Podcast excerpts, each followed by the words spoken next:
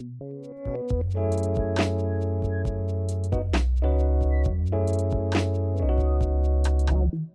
Chers amis, qui veut gagner des millions? Bonjour, bonjour à tous et bienvenue pour ce nouveau podcast du Padre Blog. Ici l'abbé Pierre Amar et aujourd'hui, je voudrais vous parler d'argent, et oui, de millions justement, de loto, de jeux de hasard et surtout, surtout répondre à cette question qu'on m'a posée récemment. Peut-on être chrétien et jouer au loto? Et plus généralement, que pense l'Église des jeux de hasard, des jeux de grattage, des paris? Quelles peuvent être les conséquences de tous ces jeux d'argent? D'où, d'où ma question générale, jeux d'argent, à quel prix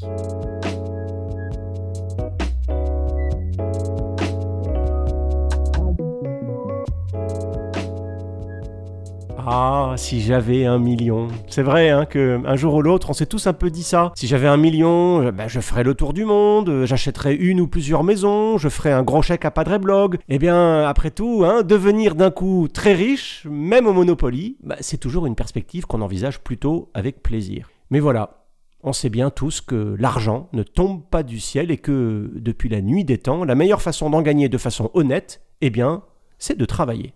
Et pourtant, de temps en temps, on apprend qu'un gros vénard a touché le jackpot. Récemment encore, et j'enregistre ce podcast en mars 2021, récemment encore, je disais donc, une personne a gagné, tenez-vous bien, tenez-vous bien, 210 millions d'euros en jouant à euro million. C'est-à-dire qu'il a trouvé à lui tout seul les fameux 5 chiffres et les fameuses 2 étoiles. Et voilà, on est bien content pour lui, il a gagné 210 millions. Il avait une chance sur 139 millions de gagner. C'est vraiment pas beaucoup. D'ailleurs, d'ailleurs à l'euro million, 92% des billets sont des billets perdants. Voilà. Ça, c'est déjà un élément qu'il faut rappeler, la loi des statistiques et des probabilités. Parce que, bah, pour le dire autrement, vous avez plus de chances d'être victime d'un crash d'avion, qui s'élève à une chance sur 11 millions, que de gagner à l'euro million. Et eh bien malgré ça, malgré ça, euh, plein de gens jouent tous les jours au loto et la majorité d'entre eux, évidemment, évidemment, ce sont ceux qui n'ont pas ou peu d'argent. C'est ce qui faisait dire un jour à Patrick Sébastien, vous voyez que j'ai de la culture quand même, hein, que le loto est une merveilleuse invention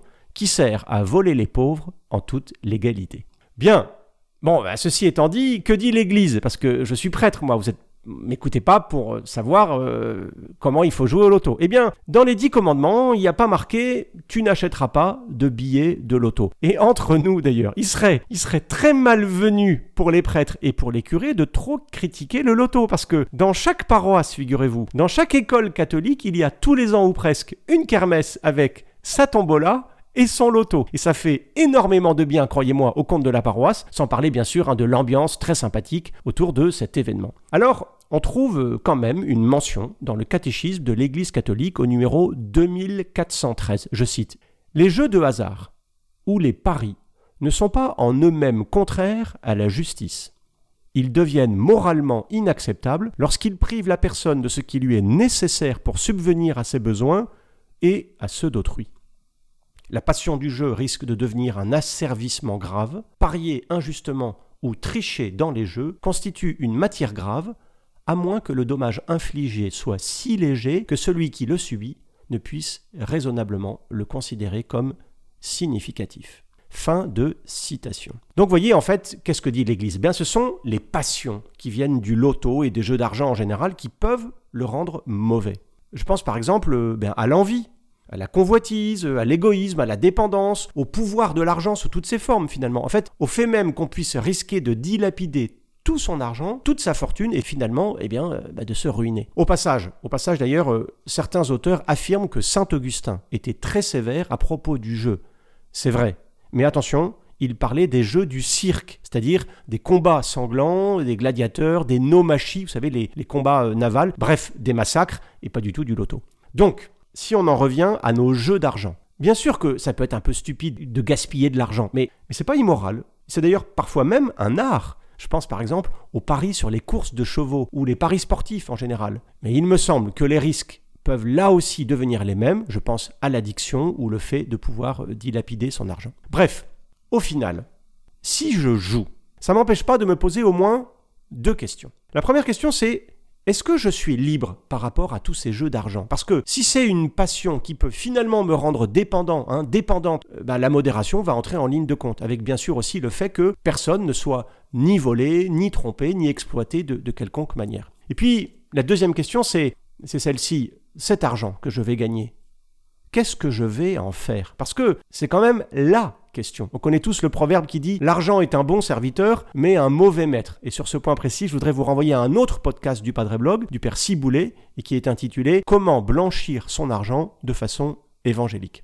De temps en temps, bah, les médias font des reportages sur les gagnants au loto, dix ans après leur victoire surprise. Je peux vous dire que bah, c'est super triste. Ces gens racontent les trahisons, les, déceptions, les faux amis, le, tourbillon des paillettes, et finalement, bah, finalement, on a quand même du mal à convenir que leur situation après la victoire est bien meilleure que leur situation d'avant. Sans parler de ce proverbe hein, que j'ai reçu un jour d'une grand-mère pleine de sagesse qui disait, écoutez bien, il faut un peu d'argent pour être heureux, mais pas trop, sinon on oublie Dieu. Voilà, bref, il y a une façon sûre et certaine d'être heureux, mes amis, bah, c'est de donner de l'argent. C'est dans la Bible, au livre euh, des Actes des Apôtres. Il y a plus de joie à donner qu'à recevoir. C'est dans les Actes des Apôtres au chapitre 20. Et puis, il y a aussi une manière honnête de gagner de l'argent. Ben, c'est de travailler ou bien encore de faire travailler cet argent, c'est-à-dire de le placer à la banque ou en bourse. Mais là, ben, c'est encore une autre question parce qu'il y a des placements éthiques et des placements non éthiques. Et ça, c'est certainement eh ben, de la matière pour un prochain podcast. Voilà, merci beaucoup d'avoir écouté ce podcast. Hein. Continuez à nous poser vos questions sur les réseaux sociaux. Abonnez-vous pour ne surtout pas manquer nos prochains contenus. Et moi, je vous dis à bientôt.